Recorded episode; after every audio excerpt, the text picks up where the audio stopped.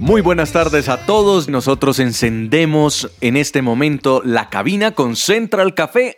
Bueno, y cuando ustedes les dicen que agosto es el mes de las cometas, por ejemplo, en Colombia, porque soplan fuertes vientos, que diciembre es el mes de la Navidad, Navidad? donde se celebra, entre otras cosas, el Año Nuevo también, pero la Navidad es muy importante, el nacimiento, El de nacimiento Jesús. del Señor Jesús. Cuando les dicen octubre, ¿qué piensan?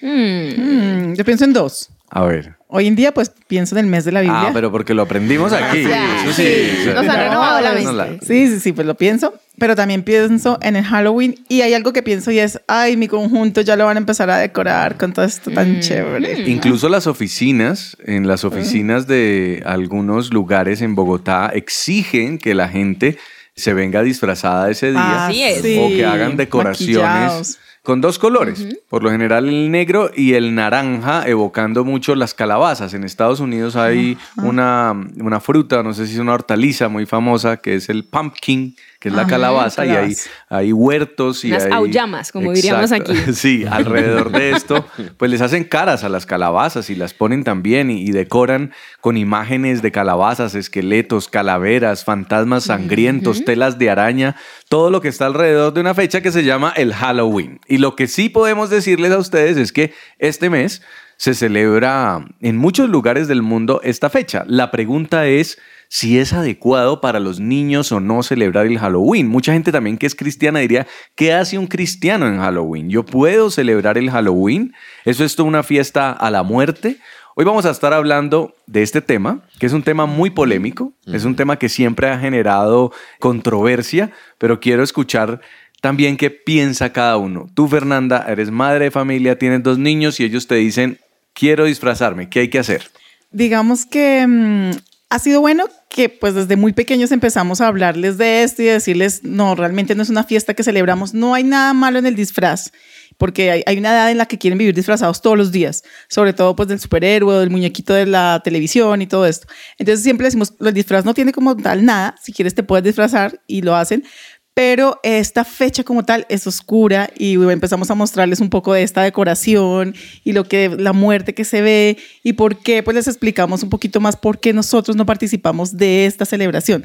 Ya ha sido más fácil por lo que les digo, porque está desde chiquitos. Sin embargo, yo veo en ellos el día ver en el conjunto salir a todos los niños disfrazados y correr y los dulces y todo eso y veo en ellos de alguna manera el ay, pero si nosotros nos disfrazáramos, como que sí está el deseo, yo creo, pues de sus emociones de, ay, pero eso suena chévere. Es difícil. Exacto. Pero los niños más grandes, como Andrés Sánchez, también en el trabajo, señor.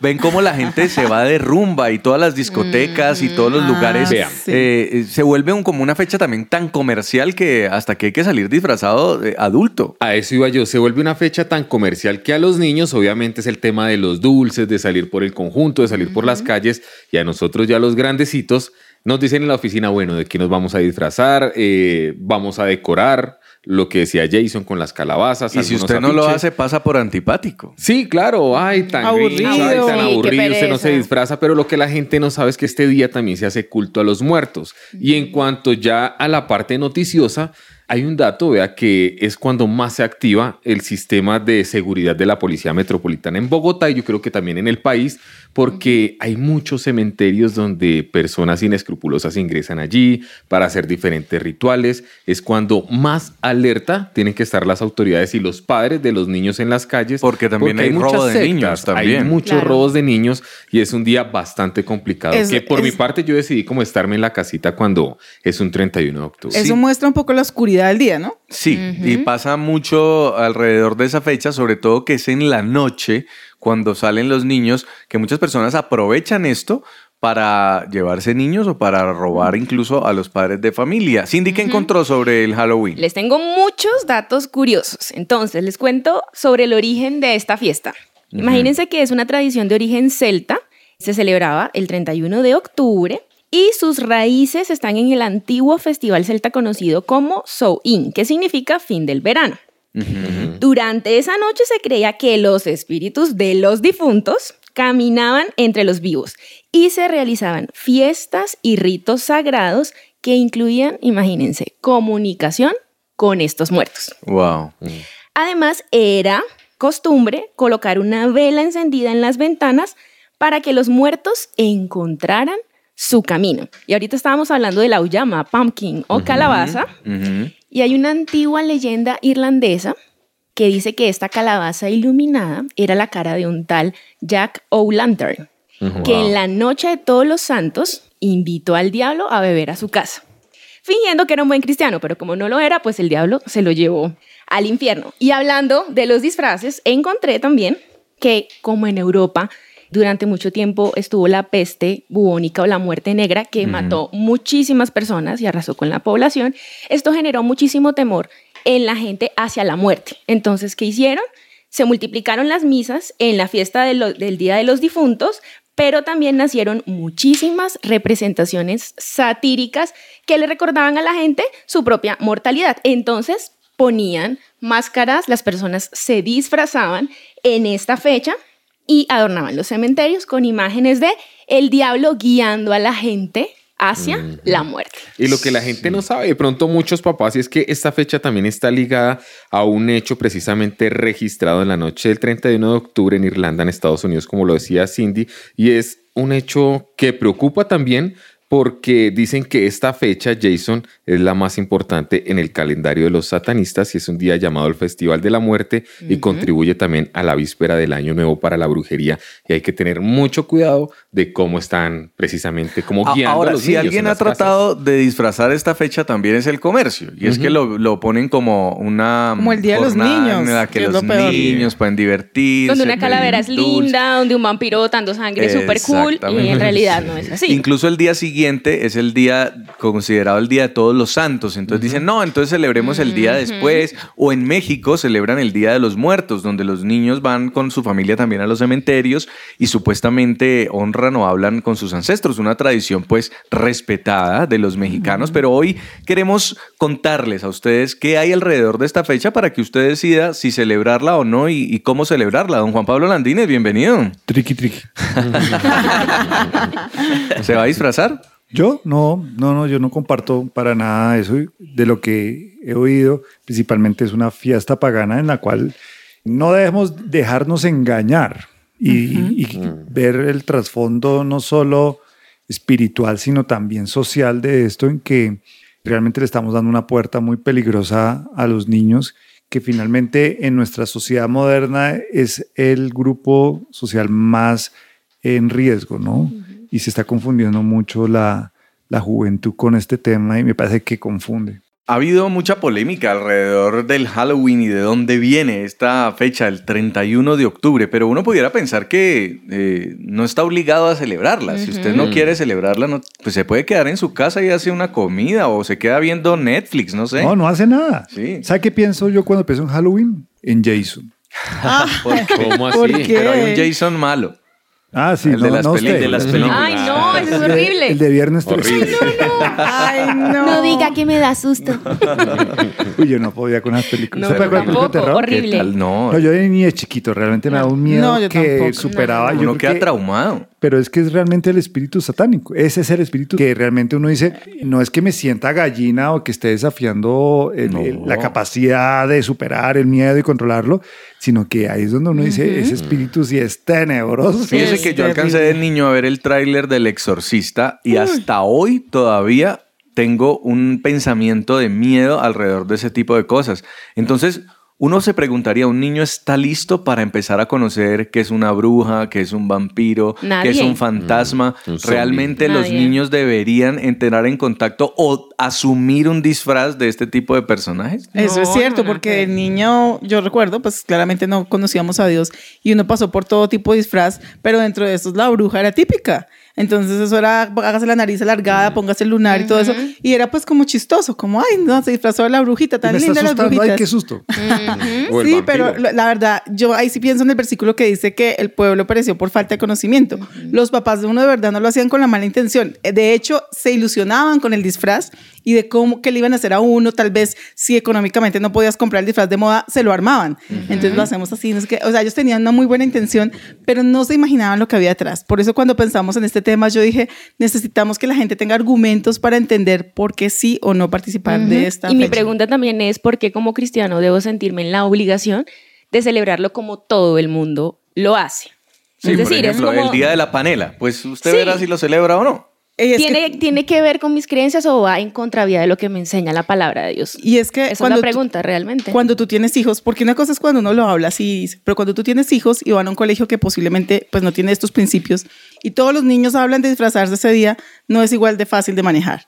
Es como O sea, cuando usted lo, no cuando usted llegó uniformado el día que pueda irse de jean del colegio. Exactamente. Se Que la, siente como mosca la en leche. montada es brava. Pero, Sí. pero usted sí puede organizar después, no sé, un cumpleaños y una fiesta temática. Y si su hijo se quiere disfrazar de superhéroe, podría hacerlo. Ajá, pues, claro. en, en otra fecha. El problema es como lo que opera en- alrededor de esa celebración. Pero es que usted también eh, toca un tema que es válido discutirlo. Bueno, ¿qué hay detrás del efecto de disfrazar a un niño? O sea, también, ¿cuál es el cuento de disfrazar un niño? Porque todo el mundo queda con, no, es que hay que su- como cumplirle el efecto de que se disfrace, de que pueda ser un superhéroe por un día, de que pueda ser el, representar la figura que él lo admira. Y yo creo que también hay que cuidar, bueno, cuál es la motivación de disfrazarlo, cuál es la motivación o qué le estoy alimentando al niño a través del ejercicio de ponerse un disfraz y representar un, un personaje, que ahí es donde también, por ejemplo, si vamos un poco más allá del juego de las consolas, en donde son representaciones de... de Virtuales de algo. de otros personajes. O sea, ¿de qué me estoy alimentando? ¿Qué estoy construyendo que no es real y que puede confundir un desarrollo natural de un niño? Hoy hablando aquí de niños en Halloween, Central Café.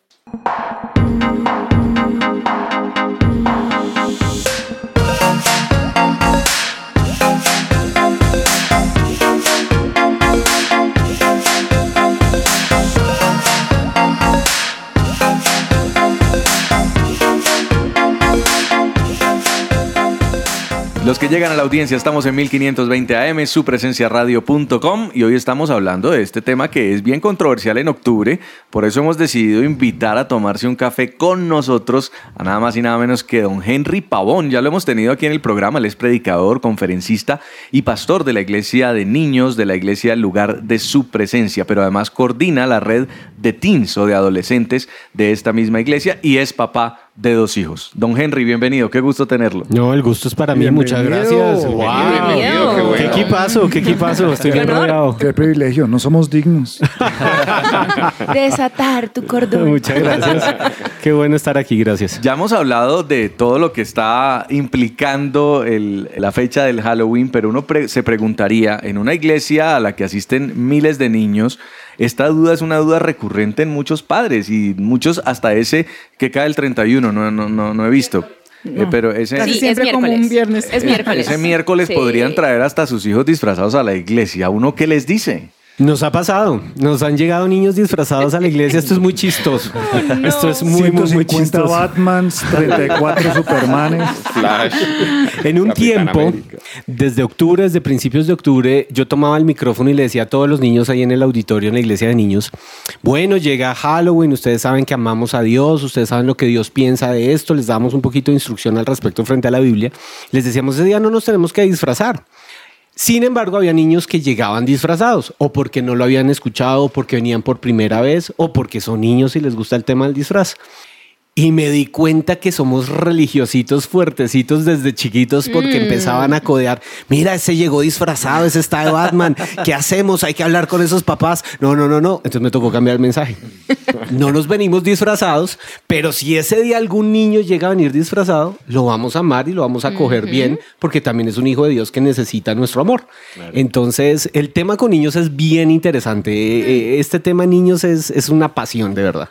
Usted me imagino que estuvo estudiando para esta entrevista. ¿Qué encontró? ¿Qué encontró alrededor del Halloween? No, encontré que Cindy está muy bien dateada. Sí, es cierto, es, es la celebración de, de la fiesta de los santos. Ese es el origen de, de esta fiesta. Es una fiesta pagana. Cuando decimos pagana, estamos hablando de una celebración que tiene que ver con tradiciones de otras culturas.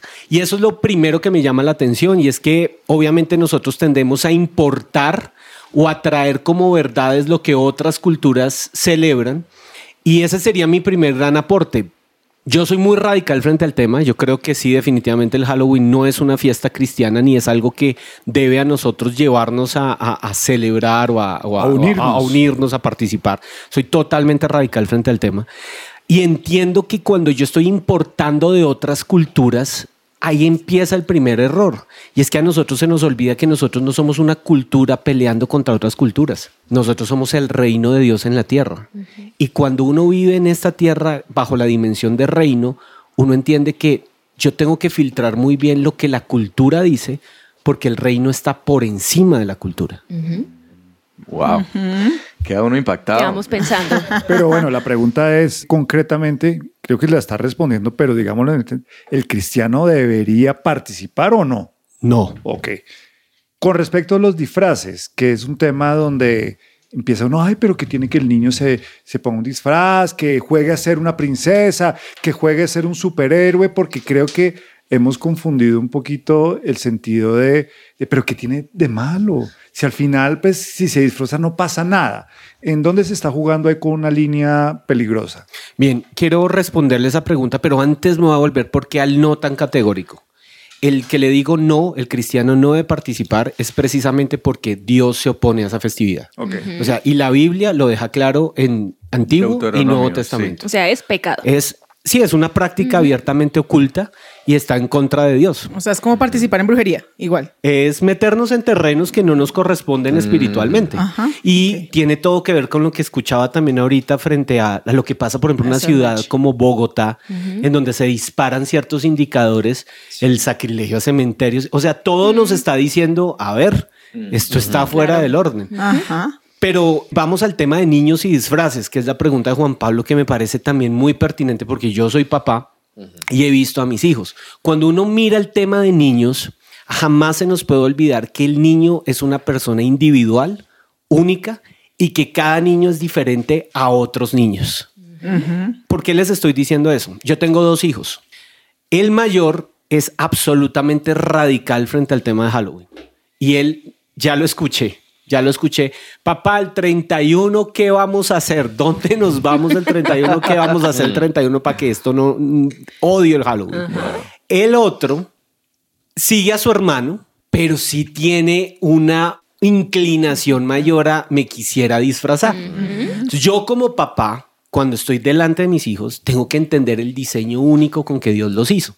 Y aun cuando el principio es el mismo, no participamos, la aproximación a ese principio en los niños debe ser muy dirigida por Dios de acuerdo a cómo es el diseño de ese niño. No todos los niños son iguales. Y yo como papá tengo que entender dos cosas. Ahora, esto no está en la Biblia, esto es lo que he aprendido yo. Esa es primera de Henry. Este, si acá le voy a meter un primera de Henry, a ver cómo nos A va. los henrycenses.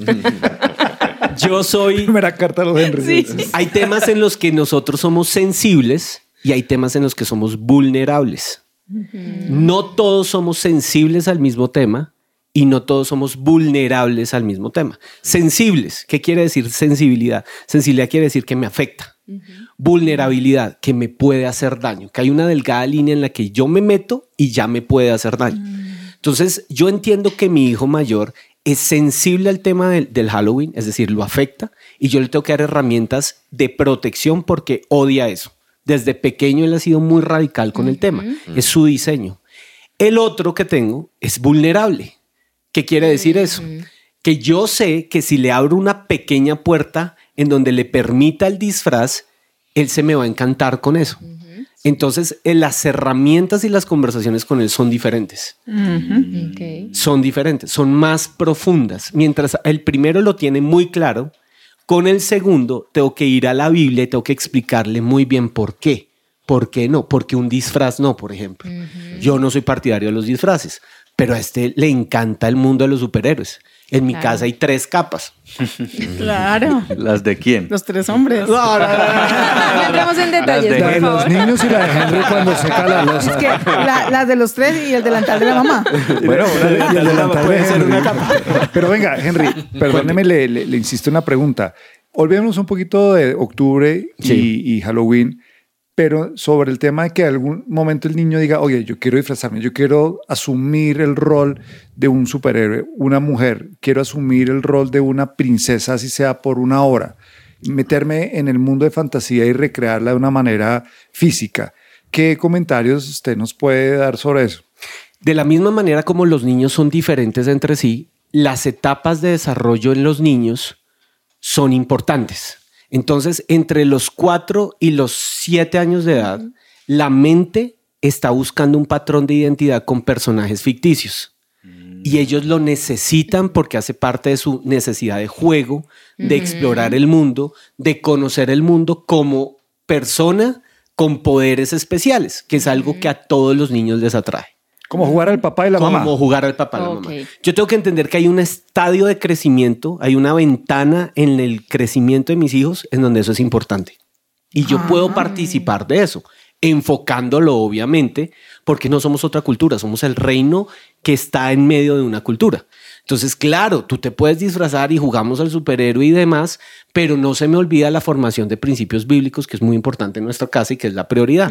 Yo no tengo problema en que los niños se disfracen. Por ejemplo, mi hijo mayor. Mi hijo mayor ya tiene nueve años, ya superó eso, Sí, ya no. pero el tipo es hincha furibundo de Messi. Entonces él se pone la Se camisa, él juega a Messi. Y él es Messi. Y se Él hace el peinado de Messi Y seguramente. Y, y él se mete en un partido y él Y es empieza Messi. a hablar así, con Entonces, sí, sí. si ya es cristiano, ahí sí ya tenemos otro tipo de problemas. ahí Ya te lo corrige. Eh, Yo creo que preocupante es el niño que de pronto se quiere disfrazar de princesa. Claro, Ah, claro, bueno. eso requiere Claro. un tipo de atención y abordaje diferente, porque aun cuando no puedo hablar de niños desarrollando malas percepciones en su identidad sexual, sí es una etapa en donde se marca la identidad. Yo no puedo hablar de un niño de cuatro años homosexual. Ojo, jamás puedo llegar a ese estereotipo, pero sí es la etapa en donde estoy marcando su identidad. Henry, es fácil explicarle a un adulto con Deuteronomio 10 qué pasa sobre esta costumbre pagana. Y es que Deuteronomio 10 dice, no se ha hallado en ti quien haga pasar a su hijo o a su hija por el fuego, ni quien practique adivinación, ni agorero, ni sortílego, ni hechicero, ni encantador, ni adivino, ni mago, ni quien consulte a los No, muertos. pues ya apague y vámonos. Wow, clarísimo. Más claro no se puede. Pero La sabiduría está brotando. es Biblia, es Biblia pura. es que la, la Biblia es pura sabiduría. Pero ¿cómo le explicas a un niño? Wow, el mundo espiritual es increíble. Es el mundo real. Realmente para mí todo tiene una connotación espiritual, obviamente. Pero el arte es volverlo sencillo, es volverlo simple. Y básicamente los niños desde muy temprana edad tienen la capacidad de entender diferencias. Hay dos reinos. Está el reino de la luz y está el reino de la oscuridad. Cuando yo les explico esa diferencia, inmediatamente yo les puedo hablar de identidad. ¿Qué eres tú? Mm. ¿Eres luz o eres oscuridad? ¿Me estoy explicando? Sí. Y ese es un mensaje Sí. que los niños captan muy fácil, porque ellos están todo el tiempo aprendiendo a, a tomar decisiones con base en opciones. Ellos están creando un modelo de pensamiento que los lleva a distinguir qué es bueno, qué es malo. Cuando los papás caminamos en terrenos grises, confundimos a los niños. Por eso es muy importante que nosotros tengamos posiciones y posiciones claras. Y eso se da desde los primeros, desde bebés. Desde bebés uno empieza a ellos a hablarles al oído y a mostrarles qué es el amor, Sí. por qué soy tu papá, quién soy en tu vida y qué conozco de la vida. Y te puedo decir desde muy temprano, hay dos caminos, el camino de la luz y el camino de la oscuridad. El problema es cuando la, la familia es incongruente, cuando El papá sí, la mamá no. Los primitos sí se uno disfrazan. educa por días y hay días que, ay, hoy no eduquemos, dejemos. Entonces Ajá. hay una incongruencia, entonces él pierde identidad, entendería yo. Por eso. eso el versículo que nos acaba de leer Jason es tan importante porque Dios nos está diciendo claramente, no hagas pasar a tu hijo por el fuego. Cuando yo como papá hago pasar a mi hijo por el fuego? Cuando yo mismo he prendido ese fuego. Uy. ¿Sí me explico? Yo soy el que prende ese, O ese sea, fuego. Jason, usted no se puede disfrazar. el- No, no, no, en absoluto. Henry, ¿y qué decirle a los papás que en el colegio le mandan la nota al niño diciendo mañana tiene que venir disfrazado?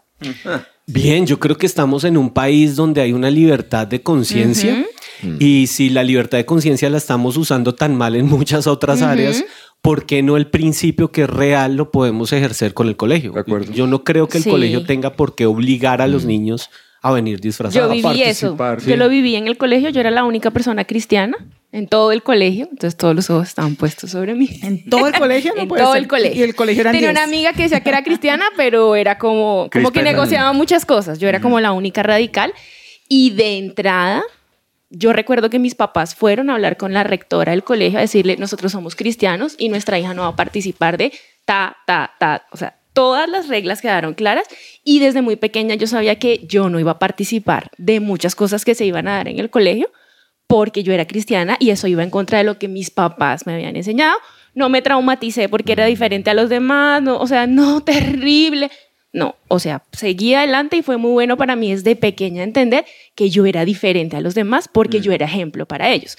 Y conectándolo un poco con lo que estabas diciendo, creo que nuestra tendencia es subestimar a los niños. Ay, como es chiquito, no, él no entiende, no, él no sabe. Le van a hacer bullying. Sí, simplemente Sí, le digo, eh, no, eso es malo y ya. Pero no te explico por qué, pero es súper interesante lo que nos dices desde bebés, ser intencionales en decirles el por qué, explicarles que ellos tienen toda la capacidad para entender lo que yo les estoy diciendo. Estoy totalmente de acuerdo y, y creo que el temido octubre para muchas familias cristianas es más una ventana de oportunidad que Dios nos abre para trabajar en- con nuestros hijos temas que son fundamentales. Por ejemplo, carácter.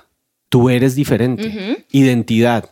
El arte de ser diferente sin caer en la crítica y en el juicio. O el irrespeto. eh, El, irrespeto. Lo que les decía de los niños que se burlaban de los O que llegaban a los otros. Juzgar a los otros. Sí. El arte de vencer el famosísimo y temido bullying.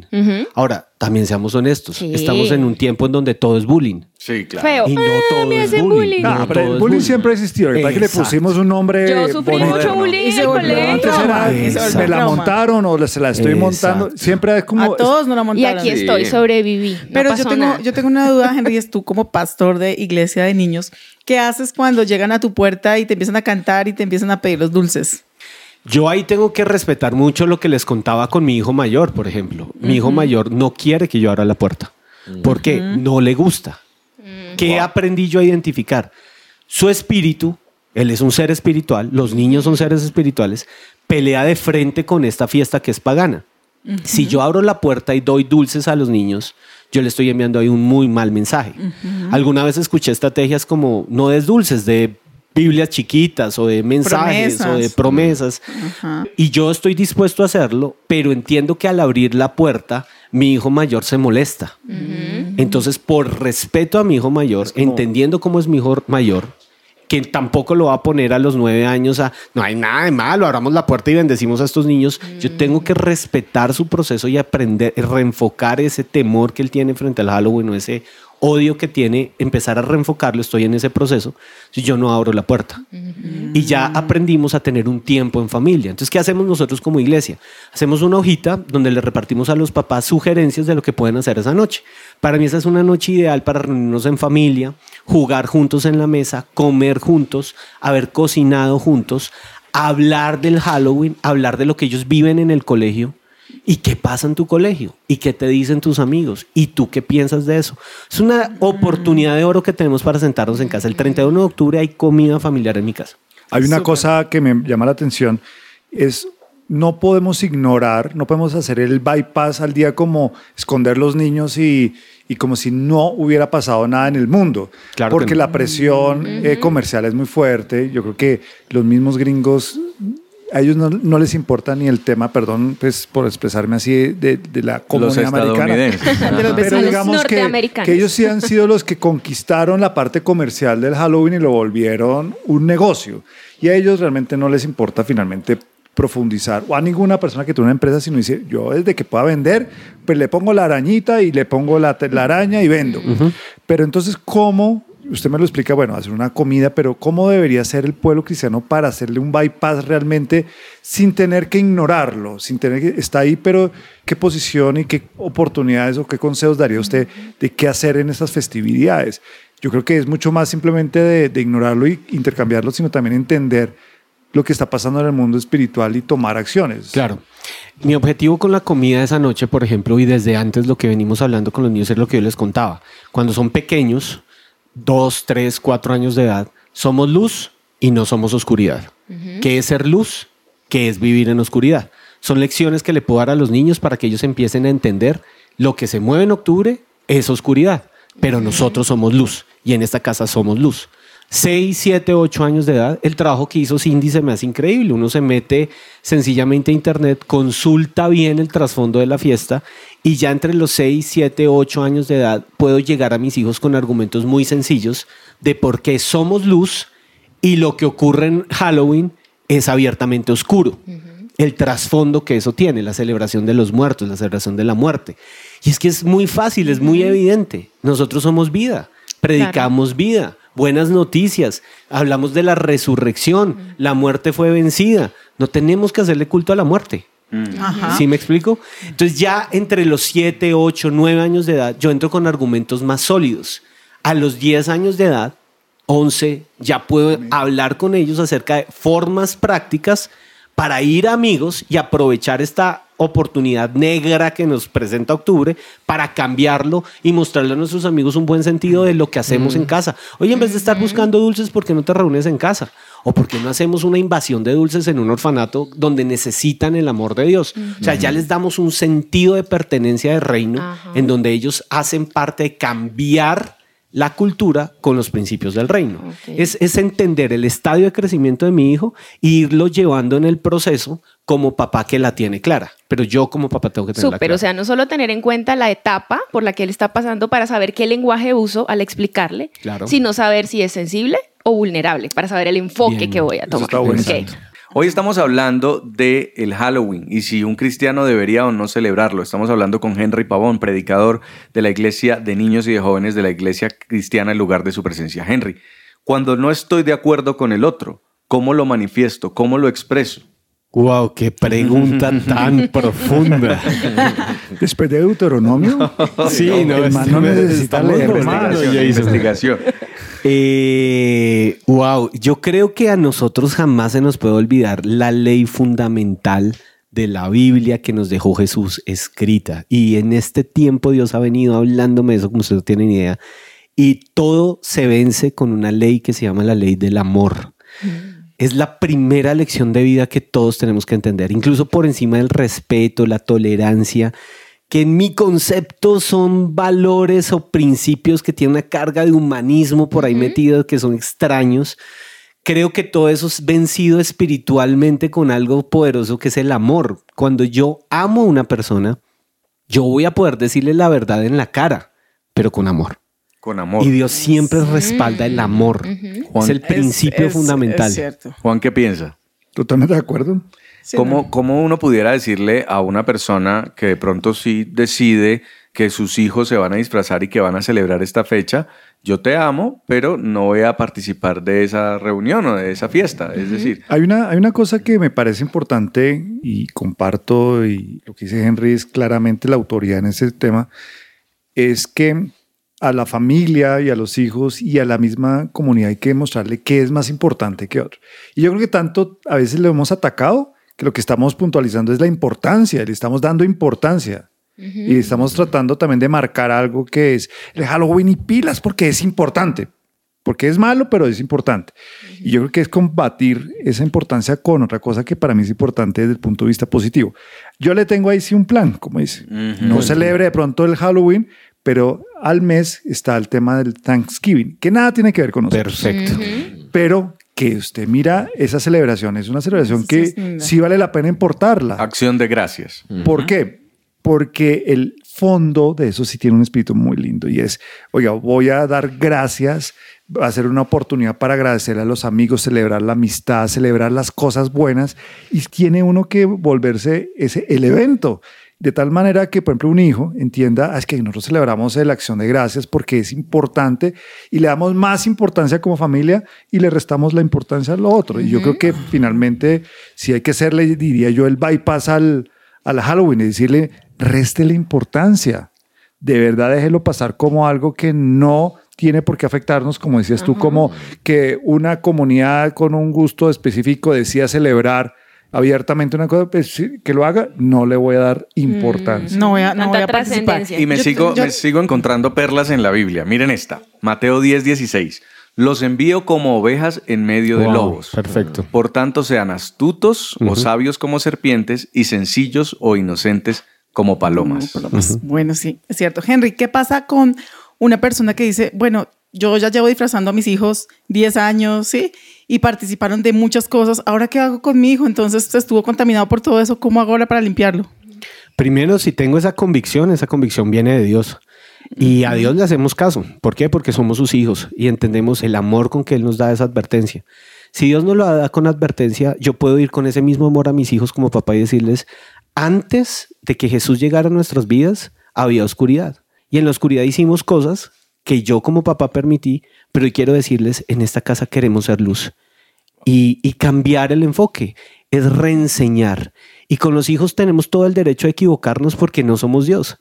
Pero lo importante no es permanecer en el error, sino aprender con mis hijos a reenfocar y reeducar el error cometido a la luz de la palabra de Dios. Creo que ese es el principio. ¿Y qué pasa con el hijo adolescente rebelde que se quiere ir a su fiesta de disfraces, a su rumba de disfraces y a pesar de que se le advirtió, se le contó, se le explicó, pues en su rebeldía decide hacerlo? Muchísimo amor, muchísima intercesión. Creo que ese tipo de situaciones ya en la adolescencia solamente son vencidas de rodillas. Creo en el poder de la oración de rodillas, tirado en el piso, orando por mi hijo pidiendo que Dios mismo lo sacude y Dios mismo, Dios mismo lo hace. O sea, no es bueno reprenderlo, sino en oración. La mamá y papá empiezan a orar por su hijo. En oración, más que reprender, sí es bueno que los adolescentes conozcan el terreno en que se están metiendo. Mm. Y yo no puedo dejar de ser claro con ellos, porque a veces por intimidación con un hijo adolescente callamos la verdad. Mm. El punto es otra vez el mismo. La verdad es dicha, pero con amor, no con reprensión. Interesante. Tremendo. Y hay una frase que usan mucho los jóvenes que me gustaba eh, cuando la escuchaba de por qué no tatuarse. Y entonces decían, ¿cuándo ha visto usted un Ferrari con calcomanías? Me reí muchísimo cuando vi eso en redes. Exacto. Qué buen ejemplo. ¿Eres un Ferrari? Lo escuché, lo escuché de Christy Corson y me encantó. Sí, fue ella quien lo puso. Entonces yo creo que aplica mucho también cuando ha visto usted un Ferrari disfrazado. Con calcomanía. Usted como es creado es tan bonito, tan perfecto, ¿para qué lo tiene que disfrazar? Un Ferrari en una carrera de observación. Exactamente. Pero eso me mete a mí en otro tema que en otro momento hablaríamos y es, por ejemplo, lo grave que son los juegos de rol. una cosa es disfrazar al hijo y otra cosa es abrir la puerta a juegos de rol donde yo quiero una identidad diferente para ser parte de un equipo y ganar algo y aprendo que puedo manipular mi propia identidad asumiendo otro rol. Eso, es, eso es un tema bien interesante. Sobre todo para otro programa. Sí, totalmente. y totalmente oscuro también. Es oscuro. Pues ustedes hoy creo que han tenido una vasta experiencia sobre lo que significa el Halloween, sobre lo que dice la Biblia de Halloween, sobre cómo como padres de familia debemos actuar. Yo sí creo que en esto no hay que ser tibios, creo que lo hemos escuchado. Si ustedes reciben en algún momento eh, de otras personas críticas o cuestionamientos, asúmanlo, pero nunca entren en confrontación porque ustedes tienen unas creencias que tienen que defender. Pues creo que queda totalmente claro el tema. Ojalá este mensaje les sirva a todos los oyentes a tomar una posición bastante clara. No es un juego, como lo hacen ver todos los medios de comunicación. Y realmente es un juego en el cual usted tiene que abstenerse de participar y buscar alternativas para realmente no dejarse tentar, no dejar que la presión social lo lleve a decir, ay, pero es que no tiene nada malo, que yo creo que es donde fallamos porque pensamos que, ah, si hago un poquito, pues no tiene nada de malo. Y simplemente ignorémoslo. Creo que el mensaje está bastante claro. Está en juego es nuestros hijos, está en juego es la credibilidad como padres y como creyentes de la defensa de valores y no, no es un momento para dejarlo ahí suelto. Sí, yo creo que también es que como papás no nos sintamos mal, porque hay papás que dicen, no, mi hijo va a pensar que soy un aburrido, no, mi hijo va a pensar que esos papás, que no es chévere ser cristiano, porque tal vez no lo hemos sabido explicarlo realmente bien pero cuando entendemos que le estamos haciendo es un bien a nuestros hijos al no dejarlo participar de esta fecha y al explicarles muy bien que, como nos decía ahorita Henry, no hay comunión entre la luz y las tinieblas, ellos lo van a entender y se van a sentir felices. Mis hijos entran por esa puerta toda disfrazada al conjunto y ellos se sienten como, ay, no saben lo que están mm. haciendo. Y se sienten como todos orgullosos de yo sí sé la, como la verdad. Y va, para, va a ser bueno para ellos. Y Dios ofrece bendición y vida eterna. Y lo que dice Henry, que este sea un buen momento para compartir en familia, para explicarle a los hijos y para disfrutar de otra forma, yo creo que este día. Sí, que Dios dé a cada papá la sabiduría para saber cómo abordar el tema con su hijo desde la verdad. Sino que llaman a Jason, que está allí. Eso, le todos los versículos. que la conclusión la de Henry. No, a todos los que nos escuchan, por favor, nunca olviden esto. Dios es luz y nosotros somos la sal de la tierra y la luz del mundo. Así es. Que no se apague nuestra luz. Bueno, se nos ha acabado el tiempo, se nos ha acabado el café ya, pero ustedes sigan conectados con su presencia radio, Henry. Muchas gracias por habernos No, acompañado. ustedes, qué placer, qué gustazo estar aquí. me este encanta. programa nos lo habían pedido no sabe cuánto. Muchas gracias a ustedes. No, qué, qué lujo estar con ustedes. Gracias. Un abrazo para todos. Chao. Chao. Chao.